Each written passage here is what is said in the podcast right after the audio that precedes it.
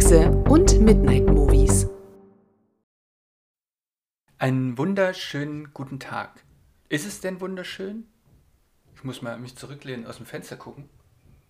Es stürmt mal nicht gerade. Ja, es wird. Es wird, genau. Wenn ihr das jetzt hier gerade hört, dann ist, sind das, ist das, haben, nehmen wir diese Folge in der, in der, in den Sturm nachwehen, könnte man sagen, auf. Ähm, passt ja auch zum Titel. Aber jetzt, wo ich das ausgesprochen habe, du siehst, es wird heller bei mir, Mhm. äh, kommt die Sonne so rein. Bei dir auch. Also, äh, wieder, ich frage mich wieder, ob wir dieselbe Sonne haben. Keine Ahnung, aber äh, hier ist das Wetter äh, im Vergleich zu den letzten Tagen angenehm. Angenehm ruhig. Aber ich mag ja auch Sturm, solange wie er nicht zerstörerisch ist. Wenn man drinnen sitzt hinter der sicheren Scheibe und einen schönen Gruselfilm im Player hat, dann ist ein Sturm oder ein Gewitter auch sehr förderlich für die Atmosphäre. Okay, ich finde das alles kacke. ich, mag nur, ich mag nur Sonne und angenehm warm.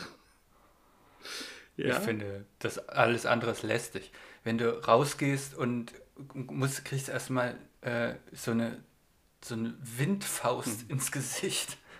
Das finde ich sehr doof. Aber du meinst es ja auch, wenn man drin bleibt, ja. Genau. Ich wollte heute mal was anderes ausprobieren und werde den Keks, den ich habe, nicht einfach sagen, sondern ich werde ihn beschreiben. Und wir gucken mal, ob entweder ihr, liebe ZuhörerInnen, oder du, Christoph, ob, ihr, ob du darauf kommst, was das ist. Also, der ist relativ klein. Auf der Verpackung steht knusprig zart. So eine Art Röllchen. Das Wort Röllchen passt schon ziemlich gut. Und der hat so ganz groben Zucker außen dran. Puderzucker oder Nee, so richtig groben Kristallzucker. Oh, oh, jetzt komme ich von diesem Röllchen nicht weg. Kennst du diese Röllchen, die auf einer Seite mit Schokolade übergossen sind? Okay, ich gehe mal weiter. Ich hätte noch einen Tipp, aber der ist, der ist zu gut. Dann würdest du gleich drauf kommen. Ah, das ist ein Keks. Also, es ist kein Röllchen, er ist platt. Aber trotzdem, behalte mal trotzdem Röllchen ein bisschen im Hintergrund. Und der ist symmetrisch. Eckig. Nee, Der ist nicht eckig. nee. Ich kann mir schon gar keinen Keks vorstellen, der nicht eckig ist. Außer Spekulatius. Jede, welcher, welcher Keks ist denn eckig? Außer du nimmst dir den mit den 32 Zähnen. genau. Ach so. Selbst, dein, selbst dein Keks, den, dein Standardkeks ist nicht eckig, Mann. St- Stimmt, die sind ja alle rund. Bin ich ein Nappel. Ja. Stimmt. Gut, ich gebe dir jetzt den, den ultimativen Tipp, danach weißt du es. Okay. Der ist aus Blätterteig. Und es gibt noch einen weiteren Tipp. Beim Bäcker gibt es die in ganz groß. Ich würde sagen handflächengroß. Ich komme nicht drauf. noch ein letzter Tipp. Okay. Das passt, der Name dieses Kekses passt zu dem Szenario des Films, den wir heute besprechen. Fladen? Ich weiß ja nicht, ich weiß ja nicht, was man in, in Berlin-Lichtenberg, da findet man im Netto kleine, symmetrische aus Blätterteig und die heißen Fladen. Und beim Bäcker gibt es große. Nein, es gibt, ist Öhrchen. nicht drauf gekommen. Vielleicht seid ihr drauf gekommen. Es gibt Schweinsöhrchen bei Ach, mir. die sind wirklich lecker. Klein. Mm. Ja, die sind gut, ne? Schweinsöhrchen, knusprig zart. Habe ich hier, ich bin ja in Karlsruhe aktuell. Ich weiß nicht, ob das jetzt hier was Regionales ist. Wahrscheinlich nicht. Es sind auch keine besonderen Schweinsöhrchen. Aus Riedberg. Ich weiß gar nicht, wo das ist. Konrad Schulte GmbH. Ist ja auch egal. Jedenfalls gibt es Schweinsöhrchen bei mir. Passend zum, passend zum heutigen Thema. Und als Kaffee habe ich, wie es der Zufall so will, einfach schwarzen Kaffee. Ich bin hier in der Airbnb und hier gibt es so eine Senseo-Maschine. Ich fand Senseo-Maschinen früher mal doof, weil ich immer das Gefühl hatte, da schmeckt der Kaffee, wenn man die Pads da reinmacht, schmeckt jeder Kaffee immer anders und das mag ich nicht so. Finde jetzt aber, als gerade bei Airbnbs, ähm, als Alternative zu einer Filtermaschine ist das, auch was so die Nachhaltigkeit angeht, ist das, glaube ich, zumindest was anderes als jetzt so eine Dolce Gusto oder eine Nespresso, finde ich den ganz gut. Und wenn man dort gute Pads reinmacht, dann sind die auch ganz lecker. Ich mag ja alle Art von Maschinen. Kaffeemaschinen, wohlgemerkt. Wirklich alle? Ja, Krass. aber das liegt daran, dass äh, wir hier nicht mit äh, unseren Kaffee anders zubereiten, einfach Aufgusskaffee machen. Und daher ist Kaffee aus einer Maschine für mich immer exotisch. Und ich freue mich, wenn, also auch stinknormal aus der Kaffeemaschine, so mit Filter. Genau. Ich glaube, wir werden heute auch. Achso, wollen wir jetzt hier deinen. Willst du kurz was sagen zu deiner Keksauswahl heute? Oder Ich habe keine Kekse und ich habe diesmal gar keinen Grund, wie Christoph hat keine Kekse. Alarm. Ich habe nichts äh, hier zum Knabbern. Ich habe es einfach nicht geschafft. Aber ich habe Kaffee da. Okay. Schwarzen Kaffee. Ja. Wie bei Ja, der dir. hat vorhin Bing gemacht, wo wir mal bei Zubereitungsarten sind. Dann kriegst du jetzt als Aufgabe, wir wollen in ein paar Tagen schon wieder die nächste Folge aufnehmen. Da musst du zwei verschiedene Kekse. Mach ich. auf dem Tisch zu stehen haben. Ich, ich freue mich auch darauf. Auch auf die Kekse. Gut, gut. Entschuldigung, Ich meine, ich meine, wir nehmen diese Woche zwei Folgen auf und äh, ich bin ja noch immer dabei, mein Gewicht reduzieren zu wollen. Und habe zu meiner Wann haben Partnerin, wir die letzte Folge aufgenommen? hab zu meiner Partnerin gesagt, keine Angst. Wir nehmen jetzt nicht diese Woche fünf Folgen oder so auf, damit ich immer in den Keksgenuss komme.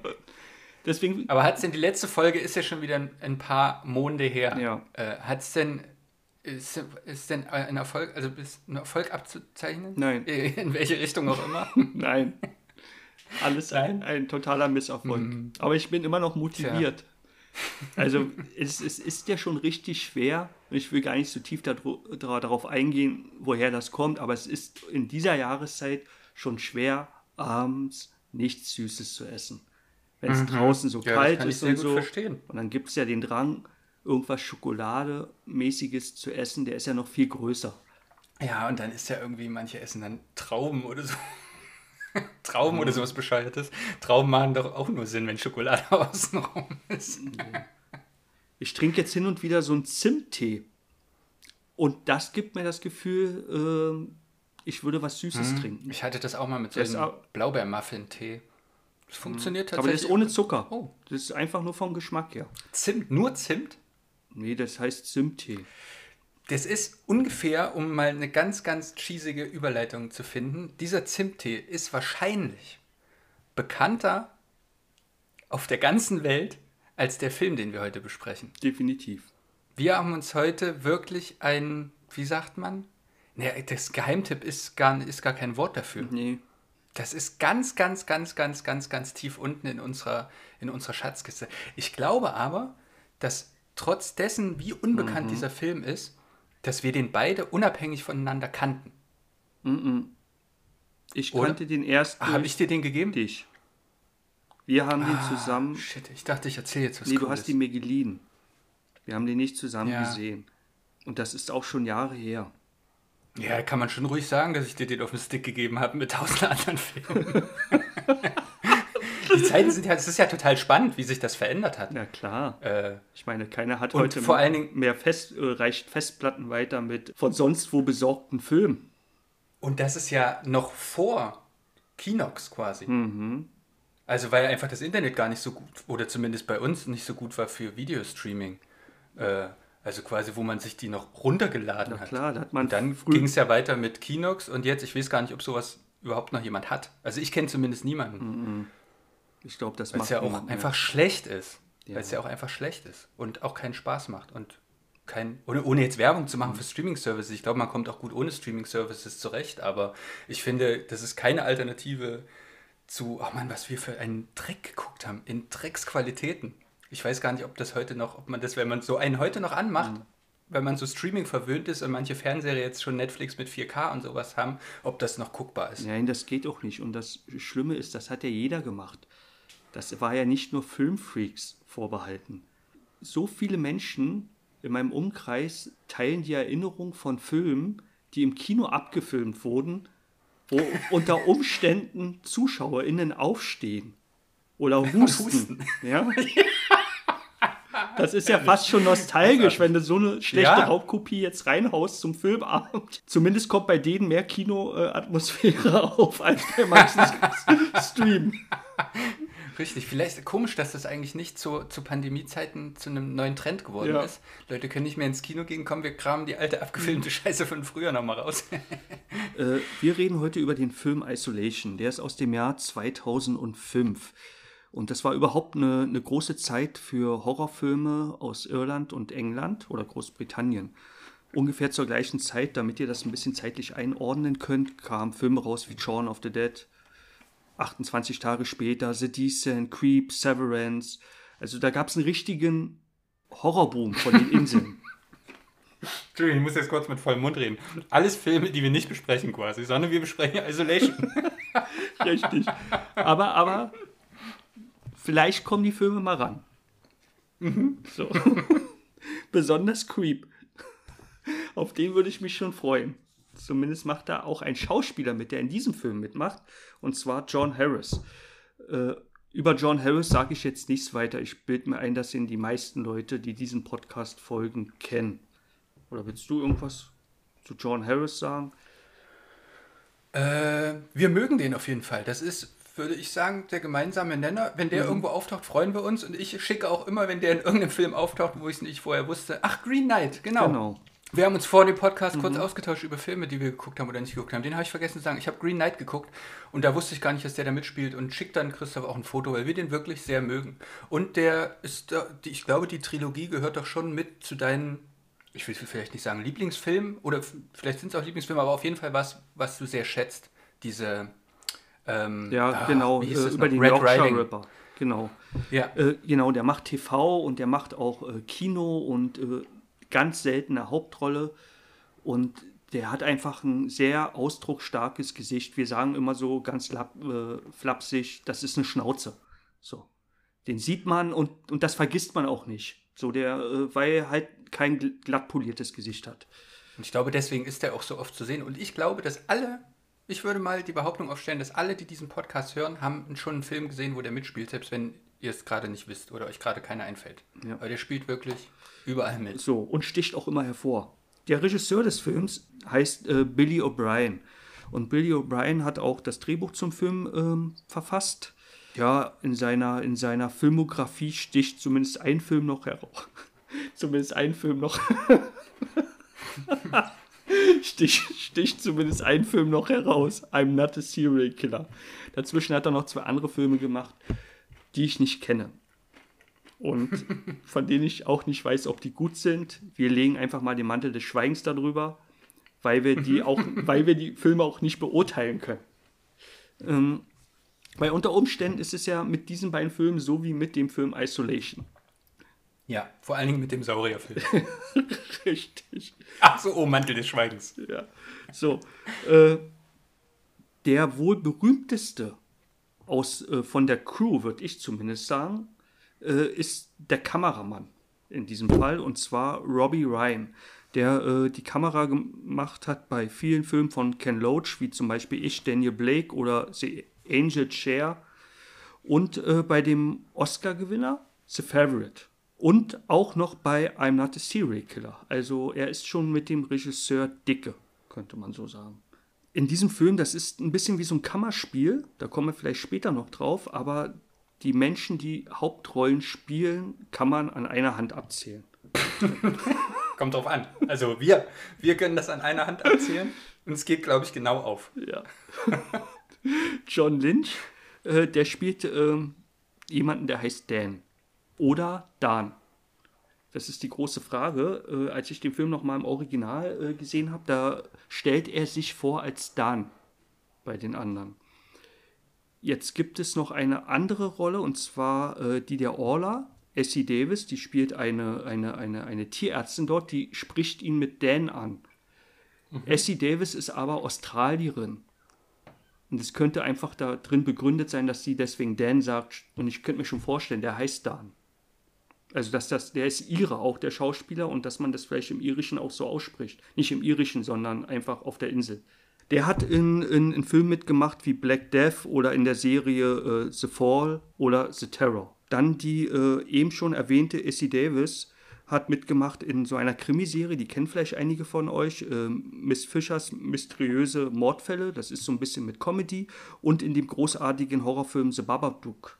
So, dann haben wir noch äh, Ruth Nager, die hat in Filmen mitgemacht wie Loving, heißt das Ed oder Ad Astra? Oh, das ist eine gute Frage. Der ist auf jeden Fall sehr gut. Egal ob er Ed oder Ad Astra. Ad Astra, Ad Astra. Ich würde sagen Ad Astra. Ein ganz großer Film, genauso wie What Was That? Bei dem hat sie auch mitgemacht. Beide mit Brad Pitt, oder? Krass. Ach ja, stimmt. Ja. Sie spielt Mary. Und dann haben wir noch äh, Marcel Iuris, der äh, ist ein rumänischer Schauspieler und nach meinen Informationen einer der berühmtesten rumänischen Schauspieler. Der spielt den Doktor. So, der hat aber auch in internationalen Filmen mitgemacht, wie zum Beispiel Interview mit einem Vampir oder der, den Gangsterfilm Lawyer Cake mit Daniel Craig. Genau. Daniel Craig von Layer Cake. genau. so, und da sind wir auch schon durch. Das ist, Christoph sagt es eben schon, Kammerspielartig, was nicht nur an der, an der reduzierten Menge äh, von, von Cast-Membern, ähm, was nicht nur daran liegt, sondern auch an einer, äh, an einer äußerst, äußerst, äußerst limitierten Location, sage ich mal, an, an einem äh, äh, Schauplatz, an einem limitierten Schauplatz. Das ist gut ausgedrückt, Ähm, genau. Dann würde ich doch direkt auch mal so ein bisschen euch erzählen, worum es in diesem Film geht. Wie immer spoilerfrei. Wir haben uns vorher darauf geeinigt, an welcher Stelle wir aufhören, damit es für euch schön spannend bleibt und ihr den Film gucken könnt, wo auch immer. also, wir, ähm, wir sind auf einem. Tja, was ist Ist das? das eine Farm oder Bauernhof, würde man hier sagen? Ja, genau. Ähm, und da arbeitet eben der vorhin besagte Dan oder Dan. Und wir steigen gleich ein, dass er dort klopft, glaube ich. Ist ja auch egal. Das ist, das, die Handlung ist so ist genauso limitiert wie der Schauplatz. Es sind eben diese fünf Menschen, das ist dieser Dan, der äh, arbeitet auf dem Bauernhof. Es gibt ähm, zwei, die so von außen sind, eben äh, der vorhin besagte Professor und eine Tierärztin. Genau. Und die Tierärztin, die steht in einer Connection zu Dan. Es ist nicht so richtig ausgesprochen. Ich könnte mir vorstellen, dass dort mal, dass es kurz davor war, dass dort mal was ging zwischen den beiden. Die haben auf jeden Fall eine Gefühlsvergangenheit. Ja. Sehen sich aber, würde ich zumindest in meiner Beobachtung sagen, sehen sich jetzt nicht so super oft. Als ob die sich mal öfter gesehen haben oder eine größere Verbindung hatten. Ich kann mir aber vorstellen, dass wenn einfach auf dem Viehbetrieb, ähm, dass wenn dort mal eine Kuh krank ist oder verletzt ist oder eben trächtig ist, dass sie dann trotzdem die ist, die kommt, weil sie einfach die Tierärztin in der Umgebung ist. Ähm, und dann gibt es noch ein, ein Paar. Ähm, magst du die Namen nochmal Ja, sagen? Mary und Jamie. Mary und Jamie, die wohnen oder beziehungsweise die sind vor dem Bauernhof äh, in einem Wohnwagen.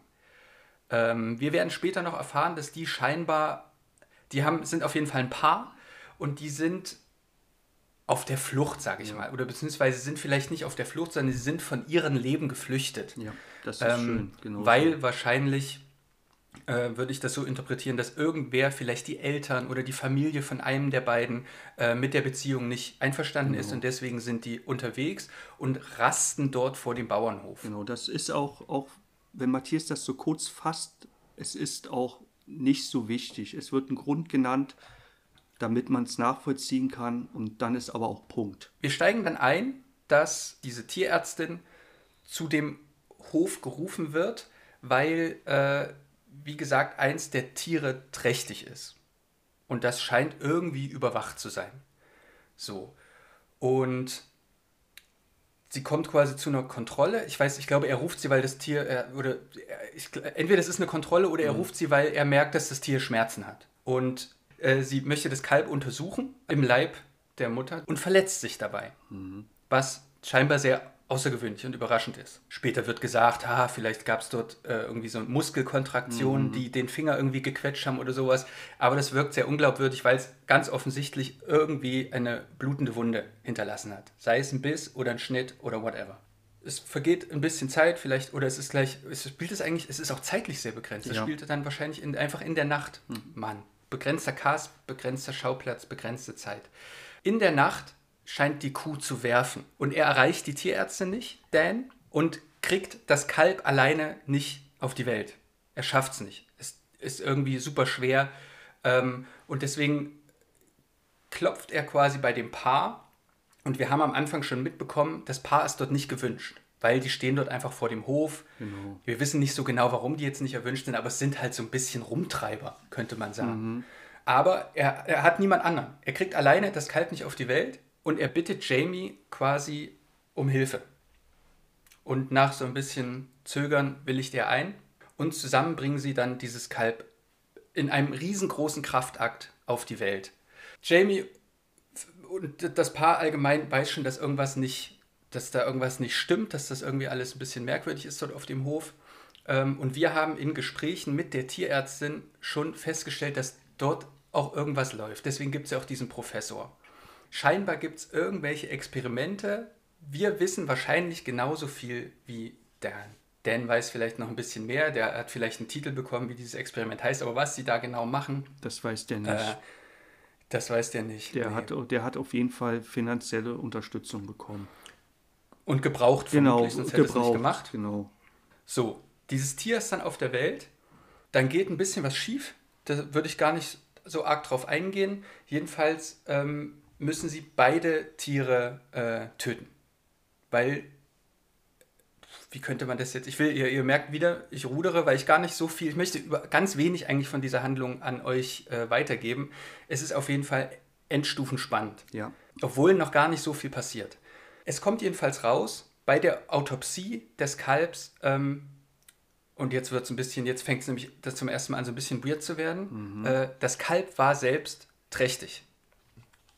Und da sind wir wahrscheinlich bei dem Sinn dieses Experiments. Du hast das vorhin schon so schön gesagt. Kannst du das nochmal so wiederholen? Es ging um äh, eine genetische Modifikation, um äh, aus Sicht der Wissenschaft bessere Kühe herzustellen oder aus, aus Sicht der Wirtschaft, Viehwirtschaft. In dem Fall um, das kann man sagen, um, um Kälber, die trächtig schon werden, damit die Geburtenrate, nehme ich mal an, einfach erhöht wird. Genau. Und in dem Moment, wo wir das erfahren, erfährt Dan das im Detail auch erst. Und ist natürlich entsetzt und denkt sich auch, Mann, wenn ich das gewusst hätte, hätte ich niemals zugestimmt. Wenn der Scheck vor ihm gelegen hätte, hätte er vielleicht trotzdem zugestimmt. Ja. Man weiß es nicht genau. Jedenfalls nimmt sie diese Föten aus dem Kalb und stellt fest, dass alle tot sind. Ich weiß die genaue Anzahl nicht mehr. Es waren, glaube ich, fünf oder so. Lass, wir sagen jetzt einfach mal, es waren fünf. Ähm, und jetzt kommen wir nämlich auch schon zum Ende des Handlungsabrisses. Den Rest müsst ihr euch selber angucken, weil auch wenn sie für tot erklärt wurden, bei der nächsten Untersuchung, als der Professor dann nämlich kommt, um ähm, auch der, sich einen Überblick von der Lage zu verschaffen, stellt er fest, da liegen nur noch vier. Und eins der Föten war offensichtlich nicht tot. Vielleicht waren alle auch nicht tot, aber es ist auf jeden Fall so, dass es nun ein irgendwie genetisch modifiziertes Organismus dort auf dem Orga Bauernhof. Organismus auf diesem Bauernhof, genau. Und es wird schnell festgestellt, und das spoilert sich der Titel ja schon auch ein bisschen selbst, dass es nicht nur für die Tiere gefährlich ist, sondern eben auch für die Menschen. Und deswegen wird dieser Bauernhof quasi in Isolation, wie sagt man, Der, der, der, geht in Isolation oder der, der Professor verordnet die Isolation, keiner darf mehr weg und sie müssen irgendwie diese Situation überstehen, Ja. ohne zu sterben. Ja, und man muss dazu sagen, bei dem Wort Isolation, und weil wir vorhin den Film ja erwähnt hatten, äh, wegen der einen Schauspielerin, und zwar Wörter Z, dass Ja. man muss sich die Isolation nicht vorstellen, dass da äh, Menschen mit weißen Kitteln rumrennen, sondern es bleibt bei diesem kleinen Kreis an Figuren. Der, der Professor oder der Doktor, der Wissenschaftler sagt, jetzt ist hier Isolation und äh, ihr dürft nicht weg und größer wird das auch nicht. Und das waren jetzt die ersten 27, 28 Minuten. Ja. Und dann ist nur noch Terror auf dem Bauernhof angesagt. Richtig. Wäre ein schöner deutscher Untertitel. Ja. Isolation, Terror auf dem Bauernhof. Ja, das stimmt. Das ist auf jeden Fall, da geht's los. Da kommen nicht Bibi und Tina vorbei. oder, zumindest äh, nicht, wie wir sie kennen. Ja, genau. Ich habe, um mir auch selbst treu zu bleiben, habe ich wieder einen Punkt in der Titelsequenz. Du auch? nee, aber ich denke, dass dein Punkt, wie es so immer so schön passt, perfekt wäre jetzt.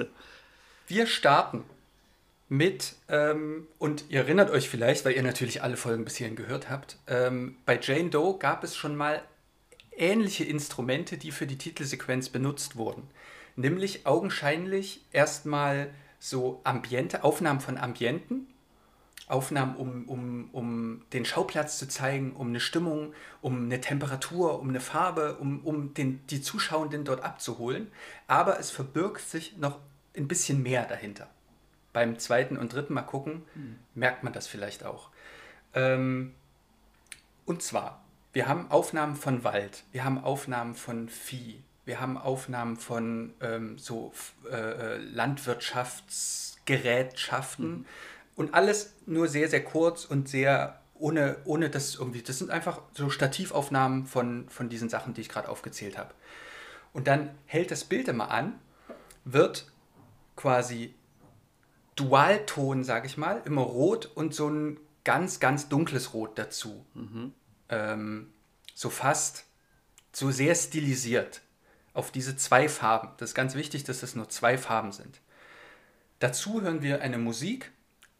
Mein Know-how reicht nicht dazu aus, um zu sagen, was es für Instrumente sind. Es sind Streichinstrumente, die auch immer nur zwei Töne spielen jeweils. Das ist wie, das ist wie ein Ambient Sound mit klassischen Instrumenten. Genau, sehr atonal. Es ist bestimmt ein Cello dabei. ein Cello ist meistens dabei. Ja. Gut. ähm, und über dieses Rote, also wir haben quasi dieses Bild, sagen wir mal das Bild von einem Wald, und dann gibt's, bleibt das Bild stehen, wird so rot, dunkelrot, und darüber entsteht die Schrift vom Regisseur, von den Schauspielenden, vom Produktionsstudio. Und jetzt ist das Interessante. Immer wenn die Schrift weggeht, bleiben Versatzstücke von der Schrift stehen und es entsteht ein Code. So, und jetzt schmeiße ich mit, das ist jetzt sehr, sehr, sehr, sehr, sehr, sehr viel rein interpretiert, aber mir gefällt diese Interpretation, weil sie so schön zu dem Thema passt. Es wirkt wie am Ende, wenn von allen diesen Sachen, also jede, jede Schauspielerin und jeder Schauspieler wird erwähnt und jedes Produktionsstudio, jeder Regisseur, Kameramann, Sound. Und von allen bleibt so ein bisschen was stehen und am Ende hat man wie so ein, einen Code. Mhm. Ein Code aus Versatzstücken von den Schriften, die kamen. Und das erinnerte mich doch sehr an eine Form, wie man einen DNA-Code ja. äh, zeigen kann. Und das fand ich sehr, sehr spannend. Zumal es eben dieses immer dann dieses Reduzierte gibt. Also man hat diesen DNA-Code. Mhm man hat diese Zweifarbigkeit und man hat noch diesen Sound, der sich auch auf zwei Töne reduziert. Mhm. Und alles wird plötzlich so formell. Mhm. Ähm, und durch das Atonale und dadurch, dass dieser Code ja trotzdem kein Code ist und dadurch, dass diese Farben trotzdem artverwandt sind, mhm. wird es auch irgendwie, na, irgendwie nicht richtig. Mhm. Das ist ja eben das Atonale. Und ich finde das in Kombination mit dem, was wir dann später erfahren, was für Experimente dort stattfinden, dass ein Code manipuliert wird und das Teil des Experiments ist, fand ich das äh, sehr, sehr spannend. Ähm, und man könnte das wahrscheinlich wissenschaftlich noch ein bisschen fundierter äh, sich überlegen. Ich hatte noch überlegt, ähm, ob man anhand dieser Farben noch was rausfinden könnte. Mhm. Das quasi, also DNA-Code wird ja auch gern in, in den verschiedenen mhm. Farben ähm, gezeigt.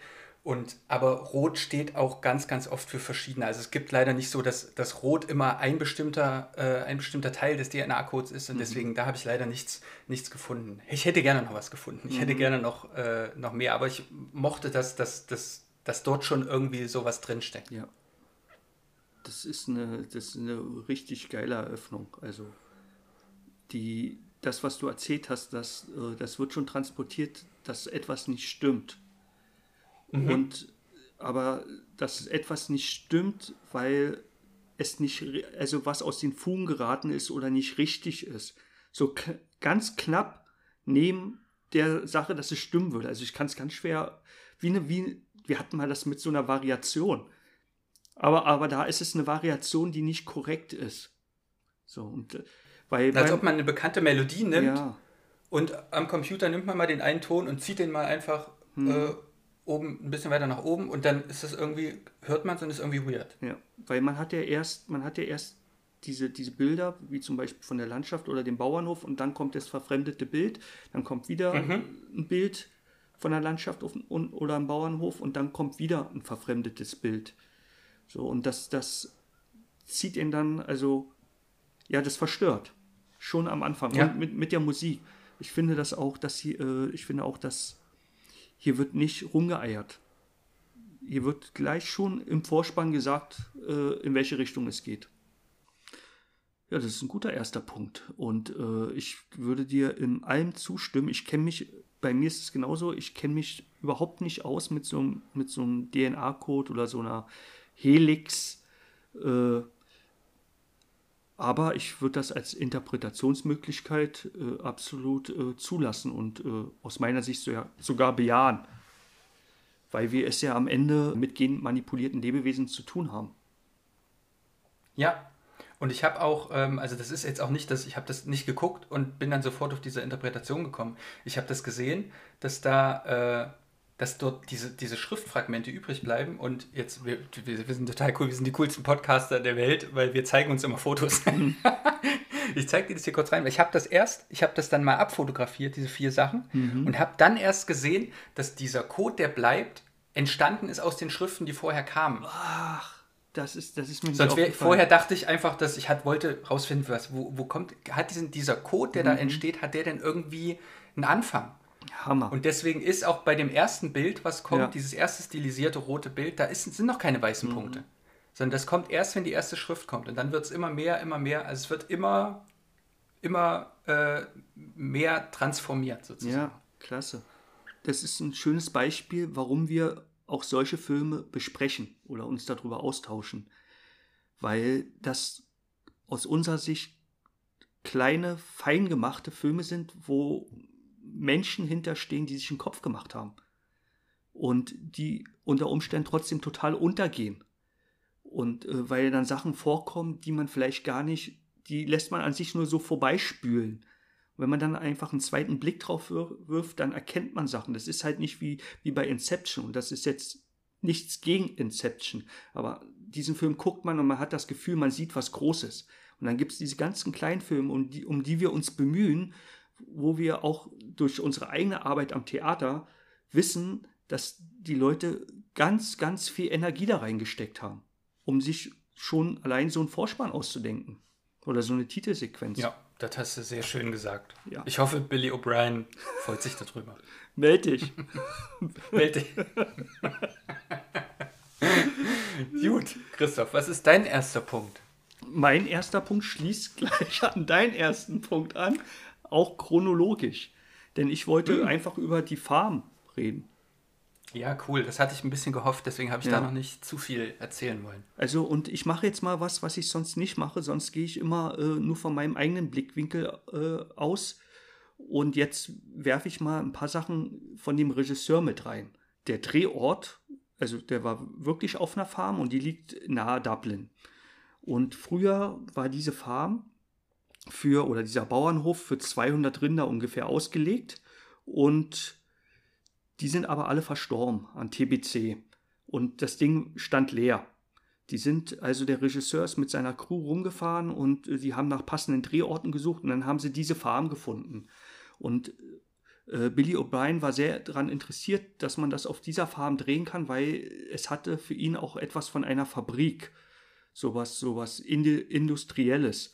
Es ging dem Regisseur eben nicht darum, dass man hier so ein Friede, Freude, Eierkuchen, äh, gute Laune Bauernhof zeigt, sondern es ist Arbeit, die dort stattfindet und es ist auch Arbeit auf Kosten der Tiere und so weiter. Und äh, das wollte der Regisseur so ein bisschen rüberbringen, denn er ist selbst aufgewachsen auf einer Farm und äh, in einem Interview habe ich gelesen, dass, dass er das auch das ganze Farmleben mitgemacht hat. Also sein Vater hat ihn zwischen drei und vier Uhr wach gemacht und dann mussten sie raus und dann ist es Irland, also viel mit Regen und Gummistiefeln anziehen und alles ist so ein bisschen siffig oder versifft. Und dann hat er zum Beispiel erzählt, das fand ich ganz interessant, als er aufgewachsen ist, wurde die Insel von, von der Maul- und Klauenseuche beherrscht und wenn er dann mit Flugzeug in seine Heimat geflogen ist, hat er aus dem Flugzeug lauter Feuer gesehen. Scheiterhaufen sozusagen. Da, da wurden die, die Kadaver verbrannt. Weil, also der Tiere, die an der Seuche gestorben sind. Und das hat so einen bleibenden Eindruck bei ihm hervorgerufen. Und später gab es in den 90ern, wir erinnern uns, äh, gerade in Großbritannien, halt BSE. Diese ganzen Dinge, diese, diese, diese Seuchen, die um sich geschlagen haben und äh, oder gewütet haben, die haben ihn auch zu diesem Film inspiriert. Und das konnte er verbinden mit einem großen autobiografischen Anteil. Dadurch, dass er halt selbst auf der Farm aufgewachsen ist. Und ich finde, dass man das merkt. Zumindest wenn man es dann weiß, weil es, du, man lernt die Hauptfigur oder eine der Hauptfiguren dann kennen, wie er sich um seine wenigen, ich glaube, das sind nur zwei oder drei Kühe bemüht. Und man denkt gleich, was ist das für ein Knochenjob oder für ein Scheißjob? Das ist einfach alles Scheißjob Job trifft es, weil er wartet förmlich durch Scheiße. Das ist alles ein bisschen schmuddelig und nicht ein bisschen, das ist schmuddelig, das ist dunkel, das heißt früh aufstehen, das heißt mit Gerätschaften umgehen, die für uns heute absolut, also als, als Städter und, und Menschen, die nichts mit diesem Betrieb zu tun haben, absolut martialisch anmuten. Und das kommt äh, bei diesem Setting absolut toll rüber. Das gefällt mir. Das, äh, ähm, es werden auch gerade, also der Übergang ist ja fließend, wenn wir diesen, wenn wir dieses Intro haben, wo man nur einzelne Bilder sieht, dann, dann wird das richtig schön gezeigt, die verrosteten Gerätschaften, der alte Briefkasten, die alten Ställe und das macht sofort Atmosphäre und man denkt sich, da will ich eigentlich nicht sein. Und was ich, was ich wirklich schön finde, äh, ist, und da merkt man vielleicht auch das Autobiografische, äh, es gibt zwar dieses diese, dieses Setting und äh, diese, diese Umgebung, die so trist erscheint, aber er stellt nicht jetzt da einen Menschen rein, der dort arbeitet, der als Arschloch rüberkommt. Und jetzt haben wir hier den grimmigen Bauer, der seine Kühe quält und so. Nee, das ist ein Mensch. Man kann, man, man kann nicht mal sagen, ob der jetzt besonders liebevoll ist oder so. Nee, das ist ein Mensch, der funktioniert dort einfach. Der will dort überleben. Und der will auch, dass seine, seine Kühe überleben und äh, möchte wahrscheinlich, deswegen hat er das ja auch höchstwahrscheinlich gemacht mit äh, diesem, diesen Vertrag, wie auch immer, mit dem, mit dem, mit dem Wissenschaftler, will auch, auch einfach finanziell überleben. Das Ambiente wird auch nicht geiler, wenn er in seinen Wohnbereich geht. nee. Und ich muss da noch, äh, noch was äh, zu erzählen. Das, das Ambiente, das muss für, für, für, ich wollte jetzt sagen, für moderne Menschen, aber da, leben, da arbeiten und leben ja auch moderne Menschen, aber ich sage jetzt mal für, für Städter. Ja, so befremdlich sein. Der Regisseur hat erzählt, dass er äh, mit, der, mit, mit dem Cast, mit den Schauspielenden dort auf den Bauernhof gefahren ist und dann haben sie sich das alles angeguckt und dann hat er gewartet, bis es dunkel ist und hat ihnen einfach Taschenlampen in die Hand gedrückt am ersten Tag und dann sollten die den selbst erkunden. Und als sie ja, und als sie dann zurückgefahren sind nach Dublin äh, im Bus, wahrscheinlich in Richtung ihrer Hotels, konnte er in, in den Gesichtern der Schauspielenden lesen, oh Mann, das wird jetzt unsere Heimat für die nächsten Wochen. Und an dieser Stelle, an dieser Stelle muss ich dich unterbrechen, weil mein nächster Punkt könnte perfekter kaum reinpassen in das, Super. was du jetzt noch gesagt hast. Ich bin auch durch. Mein nächster Punkt ist, äh, ist die Szene des Kalbens. So, und äh, ich bleibe ein bisschen auf dieser Teggy, auf dieser Teggy-Fahrbahn. Ich fand diese Szene, obwohl noch gar nichts passiert ist, könnte auch aus einer, nicht, vielleicht nicht aus einer Doku, weil es sehr inszeniert ist, aber das könnte einfach aus einem Drama sein, wo es um diesen Typen geht, ohne dass irgendwas passiert. Und die ist so unfassbar spannend, diese Szene. Und das liegt vor allen Dingen ähm, an der Art und Weise, wie es aufgenommen ist. Mhm. Das liegt natürlich auf jeden Fall an der Musik, es liegt am Licht und es liegt daran, dass wir dort einfach wirklich einen fantastischen Cast haben. Mhm. Aber, und ich habe die Schnitte gezählt, die in dieser Sequenz vorkommen. Mhm. Diese Sequenz geht exakt viereinhalb Minuten mhm. und ich nehme mal das andere voraus. Ich habe noch eine andere Sequenz ja. genommen, wo später ähm, der Dan verletzt sich noch, der wird gebissen mhm. und ähm, wird dann verarztet. Und diese Sequenz geht auch viereinhalb Minuten und die hat 40 Schnitte in diesen viereinhalb Minuten. Und die Szene des Kalbens hat 93 Schnitte, oh. ebenfalls bei viereinhalb Minuten. Oh, oh, oh. und das ist so abgefahren, das sind so abgefahrene Schnittsequenzen mhm. und wie es sich für gute PodcasterInnen gehört, zeige ich dir jetzt ein Bild davon. wir versprechen ja auch immer, dass wir das dann in die Story packen. Können wir auch machen. Ich habe mal die Schnitte audiovisualisiert. Ja, du bist verrückt. Und man sieht richtig, an dieser Audiovisualisierung, dass diese Schnitte in Wellen kommen. Ja, in Höhepunkten so, ja. Ja, und dazwischen gibt es immer, also die kriegen das Kalb ja nicht raus mhm. und müssen dann, zorn das dann fest an so einem Seil. Und in diesen Sequenzen, in diesen quasi Ruhepausen gibt es ganz wenig Schnitte. Mhm. Und dann gehen sie wieder ran an diesen Kraftakt und dann kommt zack, zack, zack, zack, zack, zack, zack. Manchmal in einer und derselben Aufnahme drei, vier Schnitte hintereinander. Und das ist so unglaublich spannend, das ist echt abgefahren. Also wie nach dieser kurzen Zeit, man hat schon dieses Ambiente, dieses schmuddelige, nasse, das ist alles so nass und, und matschig, dass das selbst wenn es drei Wochen lang nicht regnen sollte, ist es immer noch nass und matschig. Und dann regnet es wieder. äh, und dann kommt diese Szene dort rein, die wirklich krass, richtig, richtig krass gemacht ist. Wir haben dort schon, und das bleibt auch äh, quasi, bleibt auch in dieser Ästhetik. Wir haben später bei der Autopsie des Kalbs, wird ganz viel mit Unschärfen gearbeitet, ganz viel mit super, super krassen Close-ups, wo man eigentlich fast gar nichts erkennt, sondern die einfach nur in diese Stimmung, dieses Unruhige, dieses Unangenehme beitragen. Wir haben dort ein, dieser ganze Film hat einen Farbkatalog, der absolut auf diese Location abgestimmt ist. Alle Farben, die, die, die Kostüme der, der Darstellenden finden sich auch auf diesem Bauernhof. Es bleibt alles in so einem Farbspektrum.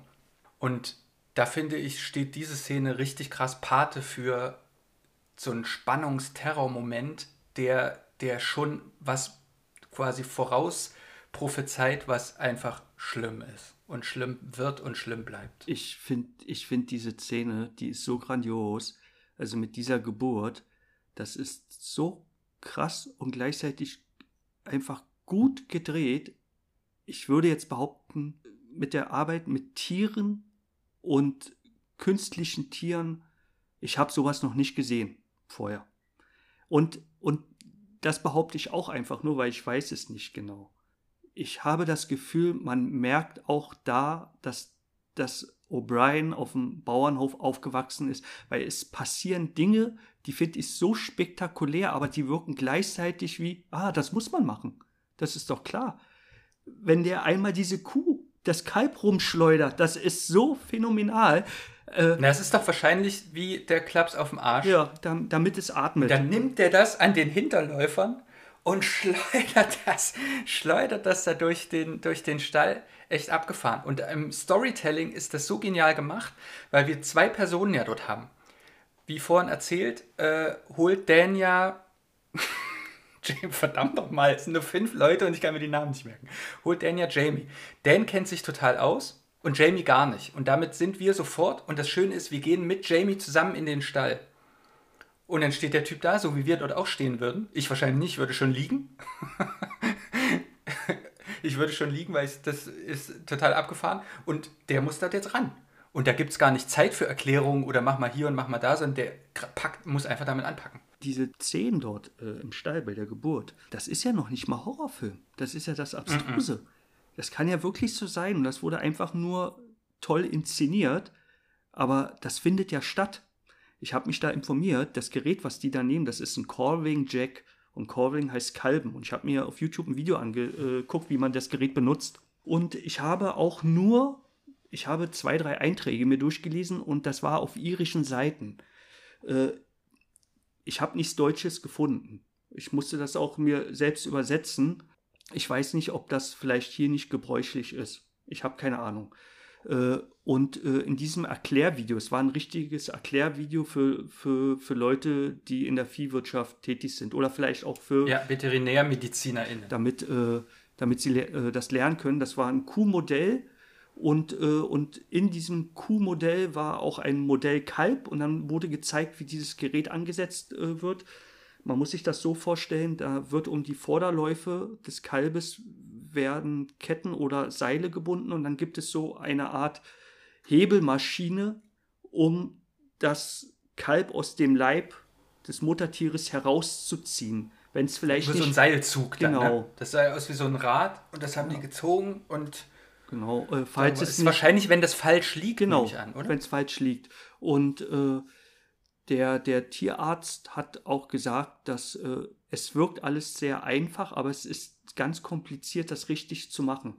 Also schon, ob man das Gerät auf die Erde legt oder höher ansetzt, ja, das, man, man will ja nicht die Anatomie der Kuh verletzen. Dieses Gerät wird benutzt und daher habe ich auch das Gefühl, dass der Regisseur eben sich dort auskennt, zumindest mehr auskennt als, als die meisten Zuschauenden. Ähm, und was man auch merkt, weil du darauf schon äh, das angesprochen hast, dieses Dokumentarische. Und da habe ich irgendwo, habe ich gehört, äh, und ich kann das technisch nicht erklären, aber die haben da sowas gemacht wie die Kamera, die springt, ohne dass die das steuern können, manchmal in den Unschärfebereich. Und das macht es dann irgendwie, dass es halt auch so dokumentarisch wirkt. Genau, es hat eine sehr, sehr, sehr, sehr große Tiefenschärfe, so dass quasi die Objekte, die nicht im Fokus sind, sehr, sehr unscharf sind. Heutzutage bei diesen Spiegelreflexkameras und äh, dann gibt es auch, glaube ich, solche Sachen, die das mit Laser machen, mhm. ähm, wird der Fokus automatisch gezogen. Das muss quasi niemand mehr machen. Aber äh, bei den bei diesen Airy Hollywood-Kameras, da gibt es Menschen, die nur dafür da sind, um den Fokus zu ziehen. Und dann mhm. wird vorher mit, das hat man mal in Dokus gesehen, mit so einem Maßband abgemessen, wie weit das Objekt von der Kamera entfernt mhm. ist. Und dann wissen die, wann sie welchen, wie weit äh, welches Rad drehen müssen.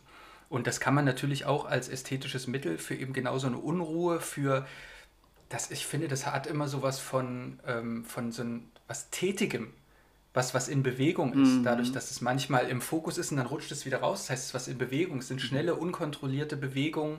Ähm, ja, ist ein tolles Mittel. Ja, und, äh, und äh, die Filmschaffenden müssen da auf jeden Fall auch um die Stärke dieser Szene gewusst haben, weil während sie das Kalb herausziehen, kommt auch keine Musik. Das kommt bei so einem kleinen Spannungsmoment, kommt dann so diese typische Horrorfilm-Kurz-Spannungsmusik, aber während der Action keine Musik. Man ist einfach nur dabei und sitzt mit offenem Mund da. Mein nächster Punkt, denn das ist wirklich wie, wie geplant, er schließt nicht nur chronologisch an dort, sondern er umrahmt deinen Punkt. Und zwar, äh, mein zweiter Punkt, da geht es um das Dreiergespann von Mary, der Frau, von Jamie, ihrem Freund und von Dan, von, äh, von dem, von dem äh, Besitzer des Bauernhofs. Und zwar, äh, die, die, die rasten ja da draußen und äh, sind ja erst unerwünscht. Und äh, dann gibt es so eine, da gibt es äh, eine Szene in dieser besagten Nacht, kurz bevor die Geburt erfolgt.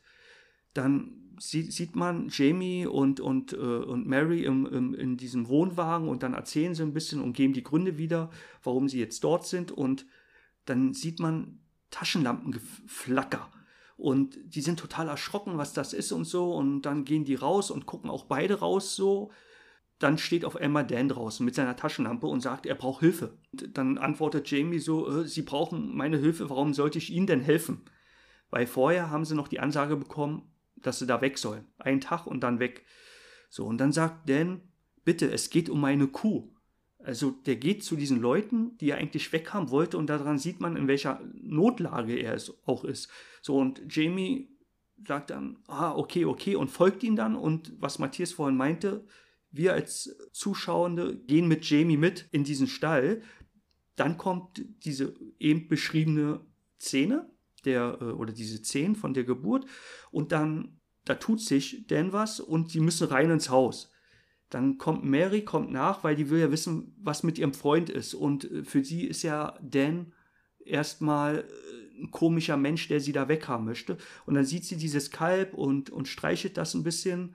Und dann kommen die anderen beiden wieder hinzu und dann stehen die drei hinterm Gatter und gucken auf dieses Kalb hinab. Und dann sagt Dan sowas wie, äh, hey, wie ist denn euer Name? Ich bin Dan. Und dann sagen die hier, ich bin Mary und ich bin äh, äh, äh, Jamie oder die werden einander vorgestellt. Und dabei stehen die weiter am, am Tor und dann sagt er zu denen, hey, ihr könnt da draußen so lange bleiben, wie ihr wollt. Und dann herrscht so eine Einigkeit zwischen denen. Also einmal, es finde ich interessant, weil Jamie, also der junge Typ und, und Dan haben ja ein krasses Ereignis äh, eben gehabt, was sie teilen was unwiederbringlich eingebrannt ist bei denen. Das hat die irgendwie verbunden. Aus sie wird auf einmal du. Und dann kommt Mary und die streichelt dieses Kalb. Die hat auch ein, ein Erlebnis, ein krasses. Und plötzlich verbindet die was. Und das ist das, was dort im Stall liegt. Und man merkt, wenn als Jamie und Mary dann den Stall verlassen, dann nicken sie Dan einfach nur zu. Die brauchen keine Worte mehr allen ist klar, wir haben gerade was richtig Krasses erlebt. Und das erzeugt sowas wie eine, sowas wie eine Freundschaft. Vielleicht niedrigschwellig, das kann ich nicht beurteilen, aber fortan hilft Jamie und äh, Mary, die äh, helfen auf dem Bauernhof und, und im Haushalt. Dann sieht man auf einmal Szenen, wie die zusammen essen. Nur durch dieses, was heißt nur, durch dieses Ereignis. Und ich glaube, dass das psychologisch auch so funktioniert. Wenn Menschen eine krasse Situation miteinander teilen, dann verbindet die was. Und das wird wunderbar dargestellt, innerhalb nur von wenigen Stunden. Erst, ihr sollt hier weg, bis hin, ihr könnt hier bleiben und ich heiße euch sogar in meinem Haus willkommen. Ja, das fand ich, äh, hat der Film sehr gut umgesetzt und es funktioniert. Und es funktioniert, äh, das, was ich beschrieben habe, passiert auch in den ersten 25, 26, 27 Minuten. Dann, dann werden aus, aus mehreren Parteien auf einmal eine Partei, für die man an, auch als Zuschauer ist. Mein äh, letzter Punkt ergänzt das ähm, Mann, ganz wunderbar. Gut. Ja, na, weil wir uns nur auf diese ersten 20 Minuten konzentrieren, um nicht zu spoilern. nee, äh, der ist ein bisschen allgemeiner. Meine, die anderen Punkte waren ja so technisch und der ist ganz, ganz allgemein und passt sehr, sehr gut dazu. Ähm, wir haben hier eine Story ohne Helden und mhm. Heldinnen. Und das macht die, das macht das Gucken. Man könnte jetzt sagen, okay, aber vielleicht ist das auch unangenehm, weil man sich dann nicht identifizieren kann. Aber es ist ganz genau das Gegenteil der Fall. Dadurch, dass wir dort, wir haben jetzt diese Situation, na klar, der kennt sich auf seinem, auf seinem Bauernhof dort aus. Der kennt sich mit den Gerätschaften aus, der kennt sich mit all diesen Sachen aus. Der mhm. wirkt jetzt nicht so, als wäre er der spaßigste Vogel der Welt, aber er funktioniert dort, wie du vorhin schon so schön gesagt hast. So, und jetzt kommen diese Typen von außen die diese Experimente machen und die verändern dieses Gefüge. Die verändern, um das wieder aufzugreifen, diesen Code, mhm. den er dort die ganze Zeit lebt. Ja. Und die manipulieren auch diesen, manipulieren auch diesen, diesen, dieses Leben von ihm dort. So, und dann passiert etwas, dann gibt es eben diesen, diesen Terroreinfluss jetzt von diesem genmanipulierten Fötus, der jetzt auf diesem Bauernhof wütet. Und wer ist da, um diese Lage zu bewältigen? Jedenfalls nicht der Professor und auch nicht die Tierärztin, mhm. sondern diese drei Menschen, die von Anfang an, ohne das, das mhm. braucht man auch nicht interpretieren, das sind drei Menschen, die in eine Situation geworfen werden, wo sie nicht, die, wo sie nicht Herr der Lage werden können. Und Außenseiter sind irgendwie, ja. in ihrer jeweiligen Situation zumindest. Ja. Die sind dem nicht gewachsen und das beobachten wir und das sehen wir, dass das einfach, dass die jetzt damit klarkommen müssen, mhm. unfreiwillig, obwohl sie mit dieser Situation eigentlich nichts oder fast nichts zu tun haben. Und die, und die haben trotzdem, die bewahren trotzdem ihre Ecken und Kanten. Also insofern, wie Matthias schon meinte, man sitzt nicht da und sagt, oh, das ist jetzt unser Held oder unsere Heldin. Äh, die sind ja so ursympathisch. Die äh, sind einfach Menschen, die in eine Situation geworfen äh, wurden oder werden, wo Fragen der Sympathie eigentlich keine Rolle spielen. Mhm. Die müssen jetzt einfach die, aus der Kacke da raus. Genau, und da hat keiner, ähm, das ist ja auch so ein bekanntes Mittel aus den Horrorfilmen, dass immer eine Person dabei ist, die keinen Bock hat oder so. Mhm. Und da hat keiner einen Abkacker. Mhm. Sondern die, die agieren. Ja. Die agieren, um die Situation irgendwie zu bewältigen, die sie nicht bewältigen können. Und das macht es natürlich auch sehr angenehm, weil es wird nicht hinterfragt. Da wird nicht hinterfragt, hier ist doch gar nichts Komisches. Mhm. Sondern das ist jetzt die Situation und ab jetzt wird nur noch agiert. Mhm. Ein bisschen wie, um das auch wieder aufzugreifen, ein bisschen wie die Geburt von dem Kalb. Ja. Der, der Jamie fragt nicht, oh, was ist denn das für ein Gerät, wie soll ich denn das machen? Der muss das jetzt machen. Mhm. Und das setzt sich dann so schön fort. Ja. Damit bin ich durch. Ich kann mich zurücklehnen und Schweinsohren essen. Ja, und ich bin ja schon bei meinem letzten Punkt, der natürlich auch in den ersten 20 Minuten vorkommt. Aber der kommt auch noch später vor. Äh, mein Punkt äh, vereint mit die Szene der Geburt mit der Arbeit des Kameramanns äh, und mit meinem ersten Punkt äh, mit dem Setting. Und zwar, mein Punkt heißt Dampf. in, diesem, in, in diesem Film wird wie nichts gedampft. Aber jetzt nicht per E-Zigarette, sondern es dampft, es dampft, ich wollte sagen, aus allen Löchern, aber es dampft aus allen, von allen Oberflächen. So, äh, Einmal kommt hinzu, oder ein Grund ist ganz klar, die haben im Winter gedreht. Also kondensiert der Atem natürlich draußen, wenn, wenn, wenn, die, wenn unsere Figuren einfach reden. Man sieht diesen Dampf fast überall, äh, außer im Wohnwagen. Jetzt ist da die Frage, ob das, dieser Wohnwagen stand ja, nehme ich mal an, auch gar nicht da draußen beim Dreh. Das ist ja, muss ja was Aufgebautes sein, um da Platz zu haben, mit der Kamera umzugehen und so. Da dampft es nicht, was wiederum aber auch passt, weil in diesem Wohnwagen gibt es Momente der Zärtlichkeit, die es sonst auf dem Bauernhof nicht gibt. Nicht in der Form zumindest.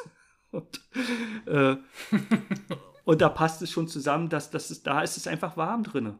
Die haben da auch so ein gelbliches Licht und alles. Und draußen ist dann, kaum geht die Tür auf, strömt der Dampf aus den Mündern.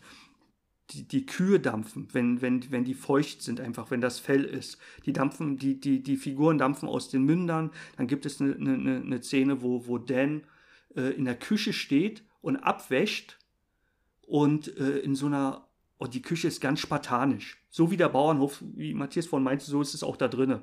Und dann dampft es an der Seite so hoch, als ob, seine, als ob der Dampf um seine Silhouette rumwabert. So, dann kommt später eine, eine wird ein, ein, eine Kuh aufgeschnitten äh, bei dieser Obduktion und natürlich dampft es aus dem Gedärm. Dann gibt es eine, eine, eine Stelle äh, in dem Film, wo, wo, wo Dan mit einem Traktor fahren muss. Und er muss mit diesem Traktor in so ein riesiges Scheißebecken. Ich nehme an, das ist Gülle da fährt er rein und dieser, selbst dieser Traktor vorne, der Motor, also aus der Motorhaube dampft es, qualmt es, raucht es und man weiß, irgendwie man ahnt, dieser Motor macht es nicht mehr lang. und er ist mitten in dieser Gülle. Und ich rede jetzt nicht von Gülle, die bis zum Knöchel geht. Ich rede von Gülle, die hüfthoch und höher ist, ja. Ein richtiges Gülle. Da kann man schon ein paar Bahnen, paar Bahnen drin schwimmen. Ja. ja, würde sich anbieten. Äh, und ich habe irgendwo gelesen, dass, mit, dass diese Gülle so gelagert wird. Das stimmt auch, weil wenn es im Winter ist, können sie die ja nicht rausbringen auf, auf die Felder. Die würde ja gefrieren. Also haben die diese Güllebecken dort. So, und weil die Gülle ja auch warm ist und immer warm bleibt, weil ja wieder Nachschub kommt, gefriert das auch nicht. Äh, auf jeden Fall dampft es dort auch. Und jetzt kommen wir wieder zu diesem Kameramann. Wenn es äh, werden ja künstliche Tiere, so eine Animatronics und richtige Tiere verwendet. Und die Aufnahmen werden geschickt zusammengeschnitten, weil es, es wurden ja keine Tiere verletzt in dem Film. Die Animatronics, die dampfen ja nicht. Und der Kameramann, der hat diese, der hat die Kamera, deswegen wackelt das Bild auch manchmal und das äh, ist dann für diesen Doku-Style äh, gut. Der hat die entweder unterm Arm oder auf der Schulter getragen. Und dann hat er manchmal die hochgenommen und hat da reingehaucht, damit diese künstlichen Tiere äh, oder die Ausschnitte der künstlichen Tiere, damit es dort auch dampft. Und äh, dieser, dieser Dampf, äh, der, der trägt ja auch dazu bei, dass es eben nicht nur alles feucht, sondern auch so kalt wirkt. Und da sind wir mal, jetzt mache ich mal einen großen Überbau, auch zu dem Thema Isolation und Wirte und fremdartige Lebewesen, ohne dass wir da Schnee haben, wissen wir ja, es spielt im Winter und man hat schon so eine The Thing-Atmosphäre. Der, der, der eine Professor, der dann kommt, oder dieser Doktor, der Wissenschaftler, der, der hat dann auch so eine, so eine Jacke an, wo Pelz ist und so. Und dann denkt man schon, hey, das könnte auch hier äh, auf Carpenter Station sein. Irgendwie, auch thematisch. Nur, dass das alles auf so einem kleinen irischen Bauernhof spielt. Auch, dass die Leute so abgeschlossen sind und äh, versuchen einfach das Problem zu managen. Ja, das, der Dampf, das war mein dritter Punkt. Der wird ja, viel, ist ein geiler Punkt. Ja, der wird, wird vielfältig eingesetzt. Und ja. äh, ich bin mir nur nicht im Klaren darum, ob es immer bewusst ist. Also im Fall des Kameramanns schon, aber äh, ob, oder ob das einfach Folge des ist. Ach, ich würde, ich habe so eine romantische Vorstellung, dass das nicht bewusst war, aber sie haben es schnell wahrgenommen, weil sie sich damit beschäftigen und ähm, haben das dann zu einem Stilmittel gemacht. Auf der anderen Seite, wenn wie, wie wir jetzt schon mehrfach erfahren haben, kennt sich O'Brien dort aus und mhm. vielleicht ist das einfach so ein Ding. So ein Ding von Nässe, ja. von kalt trifft warm. Ist auch du ein hast feuchter Landstrich. Knapp, ja. knapp unter, unter, unter Null und ähm, in, in fünf Minuten bist du mit einem halben Arm in der Kuh drin, wo es natürlich warm ist. Äh, ich glaube, das ist einfach auch irgendwie ein Teil davon. Und dann hat man sich einfach als stilistisches Mittel noch dafür entschieden. Ja. Und das ist sehr, sehr cool beobachtet. Sehr schön. Da, äh, ähm, da ist es auf jeden Fall auch, also das Wetter, was wir erleben, das ist dort. Das findet dort statt.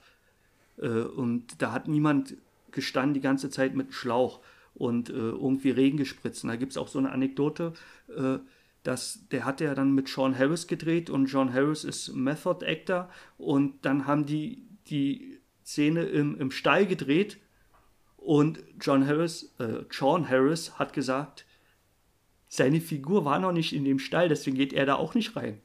Und dann hat es draußen geregnet und alle waren dort und er hat da draußen im Regen gesessen, weil er gesagt hat, nein, wenn meine Figur zum ersten Mal da reingeht, gehe ich auch zum ersten Mal da rein. Und das war für alle total abstrus, dass der da alleine draußen sitzt. Aber so war er dann. Und dann hat er halt Ja, äh, das super performt. zu dem, zu dem, was wir vorhin gesagt haben, dass wir auch mit ihm zusammen in den Stall Ja. reingehen. Wir waren zwar vorher schon drin, aber zumindest nicht in so einer Situation, wie er sich da drin befunden hat. Ja, cool. So, wir haben äh, in Vorbereitung auf diese Folge haben wir gesagt, ach, das geht ja ganz schnell. Und jetzt plötzlich ist es die längste Folge in unserem Podcast geworden. Ja, Aber das ist cool, weil es viel zu erzählen gibt über diesen Film, weil der großartig ist. Richtig. Ähm, und deswegen würde ich, wenn du nichts dagegen hast, die Verabschiedung relativ kurz halten. ja. Und würde, du hast es nämlich eben auch schon so schön angesprochen und dann kann ich, so wie wir schon geil hier in einem, in einem, in einem coolen Drive drin sind, ähm, das aufgreifen. Du hast The Thing gesagt, wenn man immer sagt, wenn euch das und das gefällt, dann zählt man immer so die Großen auf. Aber das ist halt eben gut, das zu machen, weil die Großen kennt ihr. Und diese Kleinen kennt ihr vielleicht nicht. Also wenn ihr auf Filme steht, und ich zähle jetzt nur mal zwei der größten Horrorfilme auf, die es gibt, aber das passt sehr gut. Wenn ihr auf Filme steht wie Alien oder The Thing, was klaustrophobisches, was viel mit Licht spielt, wenig Charaktere, ähm, ein begrenzter Raum, ein begrenzter Zeitraum und eben so ein bisschen Creature-Feature, dann ist dieser Film, ich würde sagen, eigentlich ein Garant für Unterhaltung. Natürlich kann ich nicht garantieren, dass euch der Film gefällt, aber wenn ihr diese zwei anderen Filme mögt, dann bin ich mir sehr, sehr sicher, dass ihr von diesem Film sehr unterhalten werdet und ähm, euch schnell das Ambiente abholt und die Stimmung abholt äh, und ihr Spaß daran haben werdet, diesen Film zu gucken. Deswegen macht das doch einfach. Holt ihn euch. In der geilen Bloody Movie Collection oder wie die heißt. Lasst euch von dem Cover nicht abschrecken und von der Ästhetik. Ähm, dieses Label hat dafür gesorgt, dass der Film sehr bezahlbar bei euch zu Hause landen kann. Absolut. Und mit diesen Worten, meine Schale mit Schweinsohren ist alle, der Kaffee ist leer, Meine auch. das ist sehr gut. Deine Kekse waren ja schon alle, bevor wir angefangen haben. Äh, und deswegen, ich müsste Christoph jetzt auch in den Supermarkt schicken, damit er bis Freitag schon mal sich zwei neue Kekse raussuchen kann. Und äh, Ich werde jetzt schon Dank losgehen. fürs Zuhören. Natürlich. Das- das braucht Natürlich. Das Recherche. Ich wohne ja hier am Arsch der Welt und wenn ich jetzt losgehe, schaffe ich das bis Donnerstag und dann auf dem Rückweg, dann bin ich auch Freitag zur nächsten Episode hier. Na klar, zum Glück wohnst du nicht auf einem irischen Bauernhof, sag ich mal. so, na dann, tschüss. Tschüss.